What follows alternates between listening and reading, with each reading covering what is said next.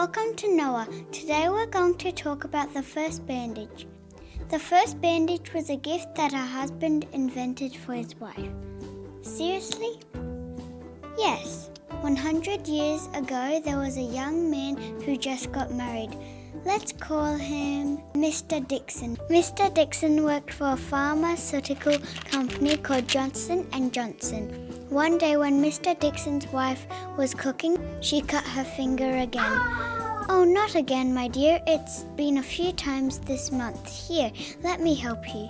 Mr. Dixon loved his wife very much and he was worried about what would happen if his wife cut her finger and he was not at home. He said to himself, I must prepare some bandages that my darling could easily use by herself when I'm not at home. He placed a long surgical tape on the table, then he placed a strip of gauze on the tape. His wife only needs to cut a piece of tape if she cuts herself. The company that Mr. Dixon worked for started producing the product. They called this product a bandage. Bandage can protect your skin when it is cut, but bandages does not give you new skin. What is the real healing power that heal a wound? When bacteria enters through the wound, there is a type of cell called mast cells start working. They detect the bacteria. Then these mast cells release chemicals to attract immune cells. Then the immune cells gather around the wound and start destroying the bacteria.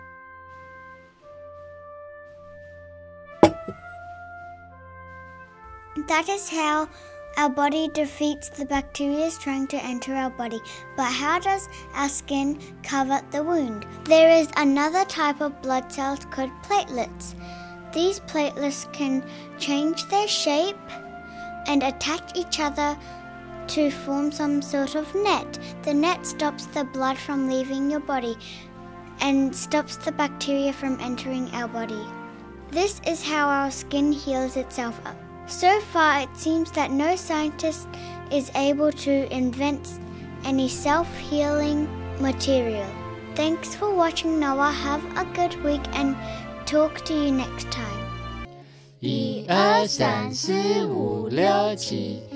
我们在一起。一二三四五六七，快乐在一起。